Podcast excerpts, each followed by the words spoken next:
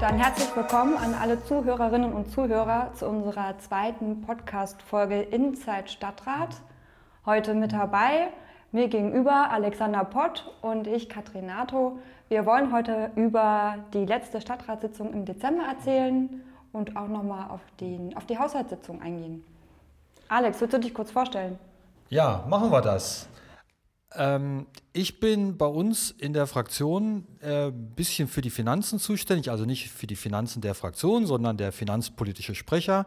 Deswegen habe ich in diesem Jahr auch die Haushaltsrede halten können. Da reden wir gleich nochmal drüber. Und ansonsten bin ich Vorsitzender des Stadtrates. Das heißt, äh, mische mich nicht so sehr viel in die aktuellen Diskussionen ein, sondern versuche das Ganze einigermaßen gut äh, zu leiten. Und ich finde, das machst du richtig gut, Alex, zumindest der Vorsitzende im Stadtrat. Das ist ein wunderbares Klima, finde ich, seitdem du das machst.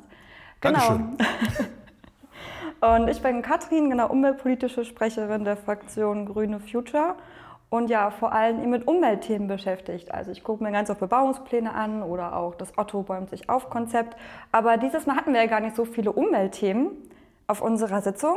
Wir haben ja angefangen am Donnerstag unter anderem mit einem Beschluss zur sogenannten dritten Elbquerung. Ja, das war eigentlich eine ganz spannende Angelegenheit, wenn man das mal so ein bisschen vielleicht erläutert. Ähm, es gab einen Änderungsantrag, also einen Antrag von dem Stadtentwicklung, Bauen und Verkehr Ausschuss zum Verkehrsentwicklungsplan 2030 plus. Und in diesem Antrag stand auch etwas zur dritten Elbquerung. Ja, da sollten die Flächen freigehalten werden, potenzielle Flächen. Da war dann natürlich irgendwie nicht so richtig klar, welche Flächen das genau sind und wie weit das dann auch in die Bezirke hineinreicht eventuell. Und wir haben natürlich auch das Problem, oder Problem nicht, aber Tatsache ist ja, dass auf der ostelbischen Seite haben wir ein Naturschutzgebiet, den Kreuzhorst. Da kann man also sowieso nicht einfach so eine Brücke bauen. Und dann hatten wir den Änderungsantrag, dass wir doch diese Brücke überhaupt nicht bauen. Genau, und das hat hohe Wellen geschlagen. Ja, dann haben wir ihn zurückgezogen und alle fanden das richtig klasse und haben uns gelobt für diesen weisen Entschluss, bis dann natürlich die SPD mit Antrag, Änderungsantrag kam und gesagt hat, also wenn wir eine Brücke bauen, dann nur für Rad- und Fußverkehr. Dann war das Thema plötzlich wieder da, denn eine Brücke nur für Rad- und Fußverkehr ist natürlich für die meisten Autofahrerinnen und Autofahrer im Stadtrat keine Brücke. genau, deswegen auch die sogenannte dritte Elbquerung. Es wäre die dritte Brücke für Autos gewesen, für viele Stadträte und Stadträtinnen. Worauf Madeleine ja korrekterweise gesagt hat, für uns gibt es mehr als drei, weil wir auch die Brücken für Fuß- und Radverkehr zählen. Oder gegebenenfalls eben auch die Eisenbahnbrücken.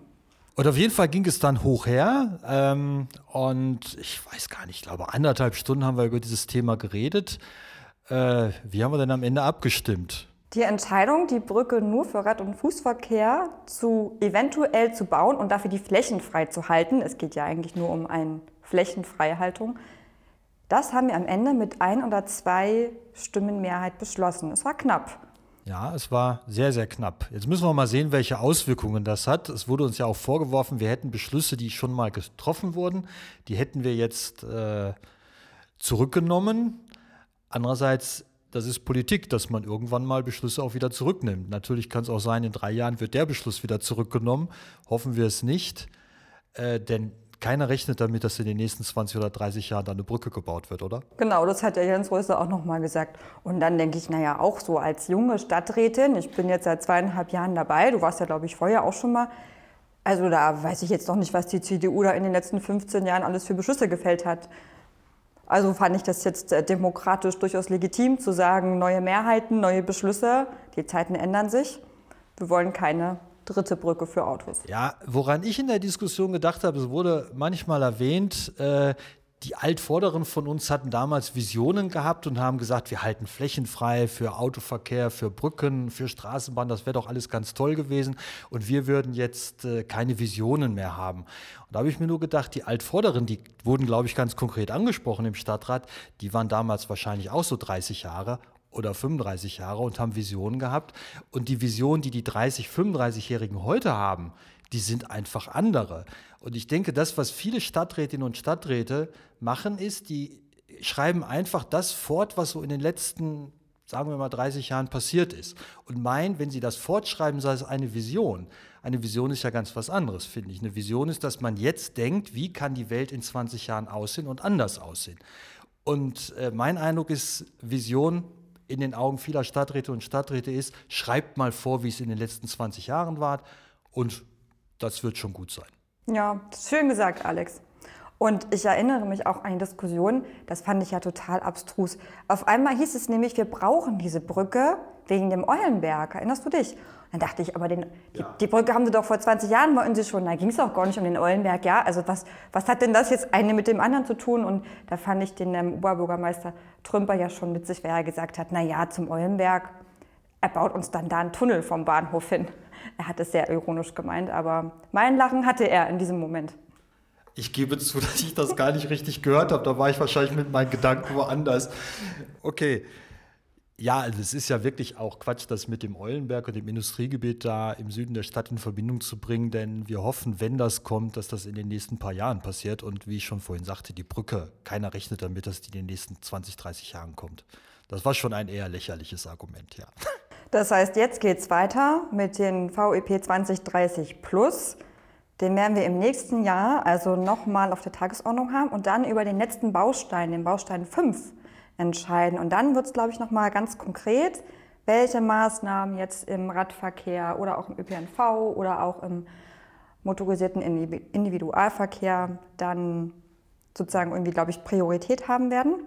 Ja, das wird sicher spannend, denn es wurde schon von mehreren äh, Stadträten angesprochen, dass wir doch äh, diesen VEP 2030 Plus in einer Sondersitzung behandeln sollen. Also unser Stadtrat ist ja sehr diskussionsfreudig und äh, dass wir um äh, wirklich diesem Diskussionsbedürfnis nachzukommen, dass wir dann also wirklich versuchen, äh, da eine Sondersetzung zu machen. Also kann man vielleicht jetzt schon mal empfehlen, sich den Termin freizuhalten. Der wird ja rechtzeitig bekannt gegeben. Und da, glaube ich, werden wir wirklich mal dann grundsätzlich über die Verkehrsentwicklung in Magdeburg reden. Da gibt es sicherlich viele Baustellen. Radverkehr, auch die MVB, der öffentliche Nahverkehr, da ist ja auch nicht alles so ganz rund. Und noch ein Fun Fact vielleicht für unsere Zuhörerinnen und Zuhörer, die nicht genau wissen, was ein VEP ist, also ein Verkehrsentwicklungsplan, also eine Untergliederung quasi ähm, von der Regionalplanung. Und er heißt 2030 Plus. Warum? Weil die Verwaltung seit ungefähr gefühlt 20 Jahren daran arbeitet und es nicht geschafft hat, fertig zu kriegen bis 2030. Deswegen haben sie ein Plus rangehangen. Ja. Nur mal so. Danke, Katrin, dass du das gesagt hast. Wir sind jetzt erst zweieinhalb Jahre dabei, aber wir haben schon diese Geheimsprache mit diesen Abkürzungen, die äh, Außenstehende vielleicht gar nicht so richtig verstehen. VEP 2030 Plus, gut erklärt. Ein Thema, was wir auch im Stadtrat hatten, was sicherlich auch mit Verkehr zu tun hat, ist unser Wochenmarkt, unser alter Markt vor dem Rathaus.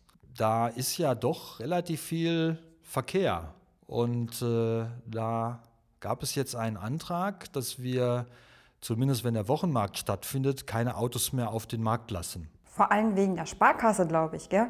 Da parken die Leute immer so wild, habe ich gehört. Ich habe noch nie vor der Sparkasse am alten Markt geparkt, aber scheinbar scheint es äh, ein beliebter Parkplatz zu sein.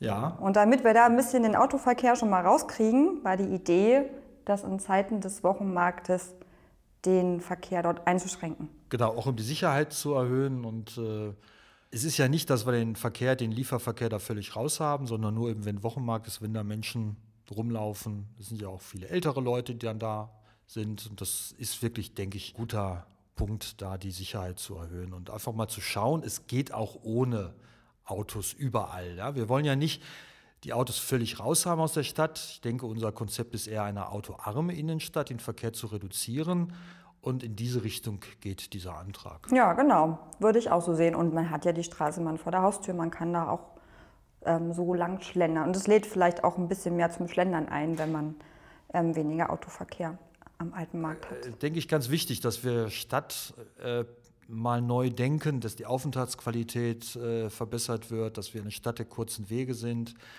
äh, dass wir Arbeit und äh, Wohnen wieder versuchen, mehr zusammenzuführen. Das hatte ich auch in meiner Haushaltsrede kurz ausgeführt. Und das ist, glaube ich, wenn man so sich die Diskussion anguckt in der Stadtentwicklung, äh, das Konzept der Zukunft. Das muss man einfach probieren. Und in die Richtung gehen ja viele unserer Anträge, denke ich. Ne? Genau, so war es. Alex, deine Haushaltsrede fand ich wirklich großartig.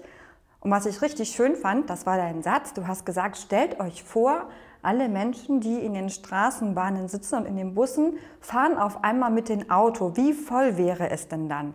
Das fand ich eine schöne Umdrehung von den Gedanken. Ich weiß nicht, ob das alle im Stadtrat so verstanden haben. Ich hatte das Gefühl nicht, aber ähm, ich fand, es war sehr gut, sich das vorzustellen als Bild, wie voll es eigentlich wäre, wenn jetzt alle Radfahrenden schon also aufs Auto umsteigen würden. Ja, genau. Ich glaube, wir haben irgendwie noch 50 Prozent der Wege, die mit dem Auto zurückgelegt werden oder vielleicht ein bisschen mehr. Also 50 Prozent äh, gehen auch anders. Fußgänger, Radfahrer, Bus und Bahn.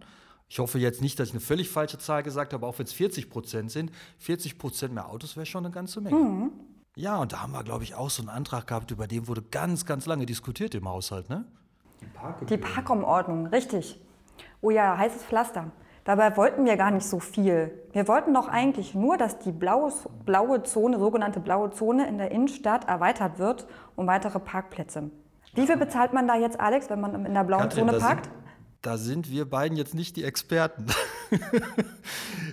50 Cent, war das 50 Cent die ich Stunde? Ich glaube, in einem zahlt man 50 Cent und in der anderen Zone zahlt man 1 Euro. Und wir wollten diese Zone, wo man 1 Euro zahlt, ein bisschen erweitern, äh, weil der Stadtrat hatte mal beschlossen, in den Zentren, also in der Nähe des Zentrums soll es 1 Euro sein und außerhalb kann es ein bisschen günstiger sein. Nur der Parkplatz hier direkt neben dem Rathaus vor der Johanneskirche ist ja sehr zentral, aber der gehört nicht zu der etwas teureren Zone.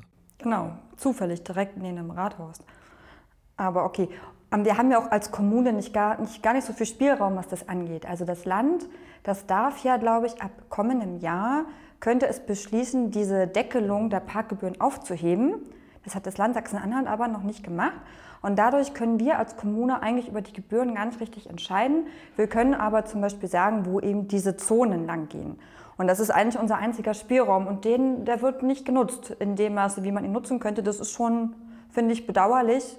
Vor allem, weil man eben für äh, die MVB jedes Jahr mehr in die Taschen greifen muss. Und wenn ich jetzt so das mal vergleiche, ja, als Beispiel, ich wohne ja auch gar nicht so weit weg in der Sternstraße hinten, wenn ich da mit meinem Kind zur Musikschule fahren würde mit der Straßenbahn hin und zurück, dann würde ich irgendwie 4,80 Euro bezahlen. Aber wenn ich mit dem Auto ihn bringen würde, was ich nicht tue, weil ich nicht im Besitz eines Autos bin, dann würde ich vielleicht nur einen Euro oder einen Euro 50 bezahlen. Und das ist doch nicht, das ist doch eigentlich nicht, steht das nicht im Verhältnis zueinander. Die Diskussion fand ich sehr heftig. Sie war auch sehr emotional, ging auch ziemlich lang. Und ich hatte das Gefühl, es geht um den Untergang des Abendlandes, wenn man jetzt ein bisschen mehr hier für Parkgebühren bezahlt. Es hieß dann, äh, wir machen damit die Innenstadt tot. Dann kommt keiner mehr in die Innenstadt. Da habe ich mir nachher auch Gedanken gemacht. Ich habe ja gesagt, ich bin ja als Stadtratsvorsitzender ein bisschen außen vor, kann nicht immer so ganz schnell in die Diskussion eingreifen. Aber ich habe mir so gedacht, äh, die richtig großen Städte mit attraktiven Innenstädten, da kann keiner für 50 Cent oder 1 Euro die Stunde parken, da zahlt man viel mehr. Jetzt will ich nicht behaupten, wenn wir die Parkgebühren erhöhen, wird dadurch die Innenstadt attraktiv. So, das ist so geht die Logik nicht, das ist klar. Was ich nur meine, ein Zusammenhang zwischen Parkgebühren und Attraktivität einer Innenstadt, der müsste mir erstmal nachgewiesen werden. Den erkenne ich nicht. Eher umgekehrt, da wo attraktive Innenstädte sind, ist es teuer. Aber wie gesagt, nicht, dass ich sage, wenn es teuer wird zum Parken, werden die Innenstädte attraktiv, aber die Sachen haben meines Erachtens gar nicht so viel miteinander zu tun. Genau, so eine Korrelation, die müsste man erstmal nachweisen. Das war, das war jetzt schon im Haushalt, ne? Das war ein Haushaltsantrag. Stimmt, wir sind ein ne? bisschen gesprungen. Ja, aber macht ja nichts. Wir hatten noch einen anderen guten Haushaltsantrag zum Radroutennetz in Stadtfeld Ost. Bist du ab und zu mit dem Fahrrad in Stadtfeld Ost unterwegs und ärgerst dich über die Kopfsteinpflaster? Jetzt muss ich ganz ehrlich sagen, so ärgern mich die Kopfsteinpflaster gar nicht. Aber Katrin, da kannst du was zu sagen. Nee, mich ärgern die auch nicht. Die sehen ja schön aus, aber mit dem Fahrrad ist natürlich ein bisschen unpraktisch. Vor allem ein bisschen klapprig manchmal. Und im Winter natürlich auch einfach gefährlich, weil wenn es glatt wird. Ähm, und dann ist es natürlich auch nicht verwunderlich, dass man auf den Gehweg ausweicht, was jetzt aber auch teuer werden könnte nach der neuen Straßenverkehrsordnung. Deswegen Radfahrer, bitte bleibt auf den Straßen und auf den Radwegen und fahrt nicht auf dem Bürgersteig. Und in Stadtfeld Ost hat man in der Wilhelm-Kürt-Straße äh, schon einen Teilabschnitt asphaltiert, damit man da gut fahren kann. Das wird gut angenommen und ist auch eine sehr gute Lage, weil da natürlich vor Ort zwei Schulen, eine Kita und direkt die Glasie, wo man sozusagen auch äh, nach Stadtfeld Ost reinfahren kann, wenn man von der Glasie kommend Genau, und jetzt haben wir beantragt, dass dafür in den nächsten Jahren nochmal zusätzliches Geld in den Haushalt eingestellt wird, 150.000 für 22, 23 und 24. Und ähm, da sozusagen mehr solche äh, radwegfreundlichen Wege geschaffen werden, nicht unbedingt mit Asphalt, sondern vielleicht auch in anderen Varianten. Da gibt es Gespräche mit dem Tiefbauamt und dem Stadtplanungsamt, wie man das schön machen kann. Aber auf Ergebnis kommt es ja an. Das ist das Wichtige. Nicht, dass man mich missversteht, dass ich nicht für gute Radwege oder glatte Straßen sind. Der Fahrbahnbelag ist für den normalen Fahrradfahrer schon sehr wichtig, aber ich war halt schon auch viel Rennrad, auch jetzt ein bisschen Mountainbike. Und da sind das so Sachen, da ist man das gewohnt, über schlechte Wege zu fahren. Und deswegen äh, meinte ich, stört es mich nicht so sehr, aber ich möchte noch mal sagen, was Katrin auch sagte, bitte liebe Fahrradfahrer, benutzt keine Fußwege. Ähm, da hatte ich auch neulich so ein Erlebnis der anderen Art, als ich auf einem äh, für Fahrradfahrer freigegebenen Fußweg gefahren bin in die richtige Richtung. Und da kam mir jemand entgegen und schimpfte mich an, warum ich denn da fahre. Also es kam mir jemand entgegen auf diesem in die falsche Richtung. Und ich habe gesagt, äh, ja, warum fahren Sie denn jetzt hier auch in der falschen Richtung? Und die Antwort fand ich toll, weil ich einkaufen war. äh, und, aber es ist wirklich gefährlich, es wird eng auf den äh, Radwegen. Bitte nehmt Rücksicht aufeinander und insbesondere nicht auf den Fußwegen. Das denkt an die Fußgänger, die sind noch. Nur mit Kindern, da darf man, glaube ich, immer noch. Aber ich meine, mit den Kindern würde man ja auch nicht auf der Straße Radfahren, ist ja klar. Ja. ja, wir hatten in den vergangenen Jahren immer sehr, sehr viele Radwegeanträge. Das war fürs Klima man, im Stadtrat manchmal nicht so gut. Da hatte man irgendwie, haben viele Stadträte gar nicht mehr gewusst, jetzt was wollen wir mit dem fünften Radwegeantrag? Und dann haben wir das dann mal ein bisschen reduziert. Wir hatten, glaube ich, diesmal nur einen richtigen, also wir haben das Radroutennetz und einen weiteren.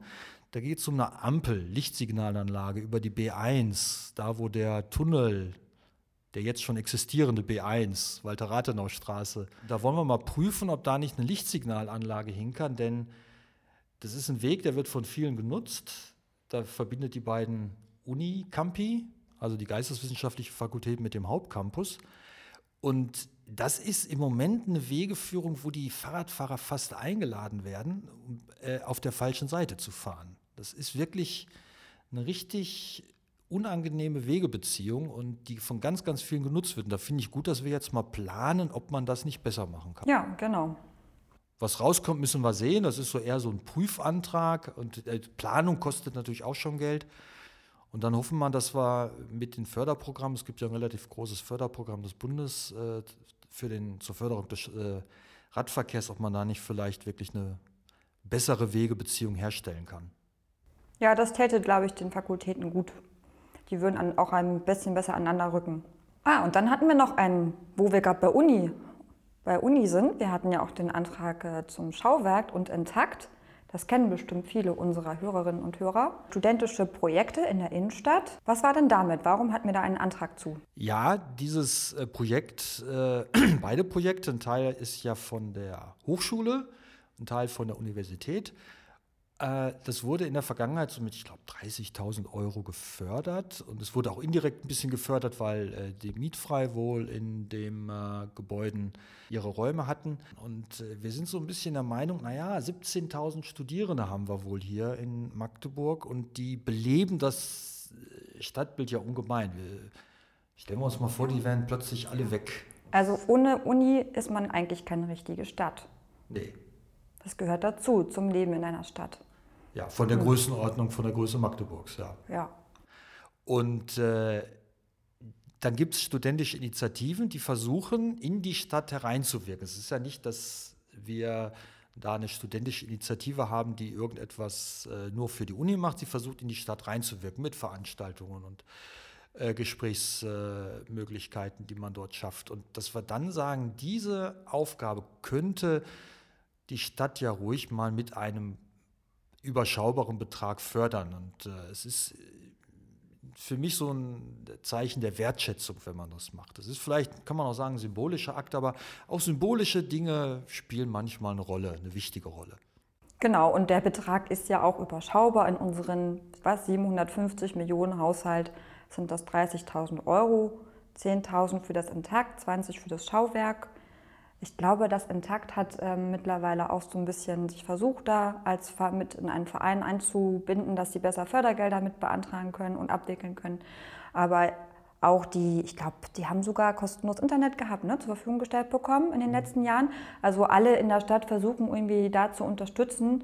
Und da sollte die Stadt sich jetzt nicht herausnehmen und sagen, das geht uns jetzt nichts an. Also ja, wir sollten natürlich auch nicht den Eindruck erwecken, dass 30.000 Euro nicht viel ist. Äh, es ist natürlich äh, Geld, aber wie Katrin gesagt hat, 750 Millionen ist der Etat, den wir da äh, verabschiedet haben. Am letzten Montag war es, ne? Genau. Hm. Ja, ich sag's nochmal, es ist ein Teil, ist ein, ein bisschen Wertschätzung für Aktionen, die wirklich wichtig sind für die Stadt. Denn wirklich stellen wir uns die Stadt ohne Uni vor. Ja, wollen wir noch mal ein bisschen was zu sagen, was ein Haushalt eigentlich ist, so eine Haushaltsdebatte? Wie hast du das empfunden? Das ist, für dich war es jetzt die dritte, für den Bürgermeister, Oberbürgermeister, so viel Zeit muss sein, er hat ja auch gesagt, die 27. Ja, die 7, da habe ich gedacht, uiuiui, das werde ich nicht aushalten, habe ich gedacht. Weil die, ähm, die Haushaltssitzungen sind ja schon auch ein bisschen also ich sage mal, es gibt spannendere Stadtratssitzungen als die Haushaltssitzung. Sie beginnt üblicherweise mit der Einbringung des Haushalts. Das hat in diesem Jahr Holger Platz getan. Ähm, und ich glaube, er war auch ein bisschen aufgeregt. Er wirkte so auf mich, als ob er ein bisschen aufgeregt wäre. Seine erste Einbringung und ja auch seine letzte. Und dann hat er ja auch erzählt, dass er, ähm, ja, was hat, ich habe mir gemerkt, 44 Vollzeitstellen waren im Schnitt, im Durchschnitt mit der Impfkampagne, mit den ganzen Organisationen der Impfungen beschäftigt. Das fand ich ja schon beeindruckend, wie viel Personal das Ganze bindet. Aber im Allgemeinen wird natürlich nochmal die Haushaltslage dargestellt, wie, wo man wie viel Geld ausgibt, wo man im, wie die Aufwendungen, die Ausgaben und so weiter. Also doch auch, wenn man jetzt finanzpolitisch äh, nicht so viel macht, ein bisschen langweilig. Ja, Finanzen. Holger Platz, vielleicht sollte man noch mal sagen, Holger Platz ist ein Beigeordneter, der eigentlich eher für die ach, wie ist sein Titel genau eigentlich? Äh, Umwelt Personal, Personal, Umwelt und allgemeine Verwaltung. Und allgemeine Verwaltung. Und dann gibt es einen eigenen Finanzbeigeordneten. Das war der Herr Zimmermann. Aber wo ist er jetzt? Im Staatssekretär ist er geworden. Und deswegen hat der Holger Platz diese Aufgabe übernommen und deswegen war es wohl seine einzige Einbringung eines Haushalts. Am nächsten Dienstag wählen wir den Nachfolger von Herrn Zimmermann, also den neuen, sagen wir mal, Finanzminister der Stadt. Das wird auch spannend. Ja, genau, das wird auch eine spannende Sitzung. Mal sehen, wer dann darüber erzählen wird. Und dann, wie geht es weiter in so einer Haushaltssitzung? Nach der Einbringung darf dann erst noch der Ausschussvorsitzende des Finanzausschusses was sagen. Der war aber in dem Fall nicht da. Und dann dürfen die Fraktionen der Größe nach ihre Haushaltsreden einbringen. Das hat bei uns Alex getan und bei den anderen Fraktionen auch ähm, meistens die Vorsitzenden. Bei den Linken ganz spannend, die haben sich das geteilt. Die haben ähm, erst hat René Hempel und dann Nadja Lösch. Das war auch mal eine bisschen Abwechslung, fand ich. Zu dem, was ich gesagt habe, haben wir ja schon ein bisschen gesprochen. Ist dir irgendwas bei den anderen aufgefallen, was bemerkenswert war? Ja, also äh, Jens Röser fand ich, hat sehr ausgeglichen, so in seiner Art. Äh, kann man ja auch ganz gut zuhören, ähm, geredet und hat gesagt, dass sie nur Änderungen, Änderungsanträge ähm, zustimmen werden, die auch sozial und äh, sozial gerecht und nachhaltig sind. Da habe ich mich gefreut, weil ich dachte, oh ja, dann werden sie bestimmt unserem Parkraumantrag zustimmen, aber das haben sie dann leider doch nicht getan. Also muss man vielleicht noch mal miteinander reden, wie wir sozial und nachhaltig äh, definieren. Aber ansonsten, äh, ja, die AfD hat ihre Hassreden 13 Minuten lang geschwungen. Das war sehr anstrengend. Ja, das war in der Tat anstrengend. Für diejenigen, die nicht ganz so genau wissen, wie so ein Haushalt aufgestellt wird, äh, sollte man vielleicht auch noch mal äh, ein paar Erläuterungen geben, auch was äh, das Verhalten der AfD betrifft. Also der Haushalt, der wird irgendwie so kurz nach dem Sommer eingebracht. Ähm, dann weiß man natürlich noch gar nicht so richtig, was im nächsten Jahr ist. Deswegen wird das immer noch fortgeschrieben. Aber so der erste Entwurf, der kommt dann irgendwann so im August, September. Und dann wird er in den Ausschüssen beraten. Und dann gibt es eine, ja, wir sagen Haushaltsklausur. Da trifft sich also der Finanzausschuss oder Finanz- und Grundstücksausschuss an einem Freitag äh, ab 2 Uhr, das geht dann so bis 8 Uhr etwa. Und dann werden alle Änderungsanträge beraten. Und da sind auch alle Beigeordneten, das sind so quasi die Minister, die sind in der Stadt, sind alle dabei und können zu jedem Antrag irgendwie Stellung nehmen. Man redet darüber, man kann vielleicht die Zahlen mal hinterfragen. Äh, man hat einfach auch Zeit. Das ist die Ausschussarbeit. Und da gibt es auch einen Vertreter der AfD, der hat, ich glaube, keinen Satz gesagt. In der ganzen Sitzung, in den ganzen sechs Stunden. Und äh, dann und es gab auch keinen Antrag von der AfD. Und plötzlich zum Haushalt lagen da acht oder neun Anträge vor. Das ist nicht verboten, also das kann man machen, aber es ist kein guter Stil, weil niemand von uns Stadträtinnen und Stadträte wirklich Zeit hatte, sich vorzubereiten darauf und auch mal mit Beigeordneten oder auch mal eine Stellungnahme der Beigeordneten, also der Minister, wenn ich das mal so sagen darf, die zu hören. Also das äh, ist eine Frage des Stils. So macht man es eigentlich nicht. So macht man es nicht. Aber wenn man sich die Anträge dann mal anguckt, ähm, dann hätten wir auch nicht lange Zeit gebraucht, um uns darauf vorzubereiten. Weil, also da war ja der, ja, sie wollten die Stelle des, Stadt, des Stadtschreibers streichen, sie wollten die Hasselbach-Managerin streichen, sie wollten die Bezuschuss, Bezuschussung der Stelle Otto greift einstreichen, sie wollten das, äh, die Arbeit von Gender Mainstreaming streichen. Also alles Anträge, die wichtig sind für unser Zusammenleben in der Stadt, für das gute Miteinander der Stadt. Die Begründungen zeugten von Diskriminierung und Rassismus. Zum Glück haben wir darüber auch gar nicht äh, groß diskutiert, meines Erachtens, sondern haben das auch alle ordentlich abgelehnt, ähm, weil wir natürlich der AfD mit diesen Anträgen auch nicht keine große Bühne geben wollen. Der Pasemann hat in seiner Rede gezeigt, dass er nichts von ähm, Diversität und Kultur und sozialen Miteinander versteht. Genau, Nachhilfe in Sachen äh, Gender könnte die Fraktion eigentlich auch gebrauchen, oder? Ja, Gender haben sie immer gesagt. Mann, Mann, Mann. Ja, und wie viele, wie viele Frauen sind in der Fraktion? Keine. Keine, ne? Ja, das fällt schon so auf, äh, wenn man oben sitzt als Stadtratsvorsitzender, wenn man in eine Richtung guckt. Ähm, CDU hat da auch noch Nachholbedarf, muss man auch sagen. Da sitzen wirklich nur Männer. Es ist eine Frau jetzt bei der CDU. Und wenn man dann in die Mitte und ein bisschen weiter nach links guckt, wird das Bild schon deutlich bunter und diverser. Auch altersmäßig ist die Verteilung eine andere, äh, geschlechtermäßig eine andere. Also man merkt das schon, dass da ein anderer Stil, so wenn man von mir aus nach Mitte links guckt, als wenn man nach rechts guckt. Ja, und ich meine, wenn man mal überlegt, ja, Gender Mainstreaming, das ist ja eigentlich total spannend. Ja, ich habe gelesen, 1995 auf einem Weltfrauenkongress haben das die Frauen erstmals geschafft, ihre Regierungen zu verpflichten, Gleichstellung als eine Aufgabe zu betrachten und für gleiche Bedingungen für Mann und Frau zu sorgen. Es gibt ja auch durchaus diverse also ja, Diskussionen über dieses Konzept des Gender Mainstreamings, die kann man sich auch wissenschaftlich annehmen. Ähm, aber dass es auch eine Errungenschaft ist unserer Gesellschaft, dass wir uns damit beschäftigen und dass wir wollen, dass, dass es gleiche Bedingungen gibt und dass auch eine Stadt das auch als Aufgabe annimmt, zu sagen, okay, wir gucken halt, wo, ähm, wo wir auch vielleicht selbst an uns arbeiten müssen. Ähm, das ist wichtig und notwendig. Und das kann man nicht einfach sagen, wir bestreichen das. Ja, aber wir sollten jetzt wirklich nicht zu lange über diese Anträge reden. Wir müssen sicherlich in der Fraktion nochmal darüber nachdenken, wie man mit solchen Anträgen, die äh, von ganz rechts kommen, umgeht.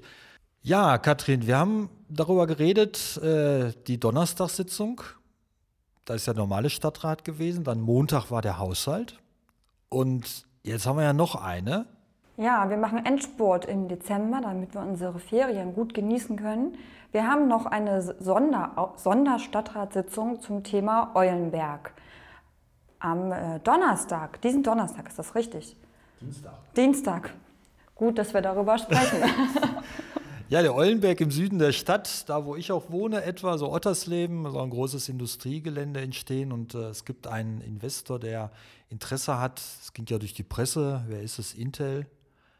Äh, ein riesengroßes Werk. Das wäre schon ein Gewinn für Magdeburg, was den Industriestandort betrifft. Natürlich ist es wertvoller Ackerboden, der versiegelt wird.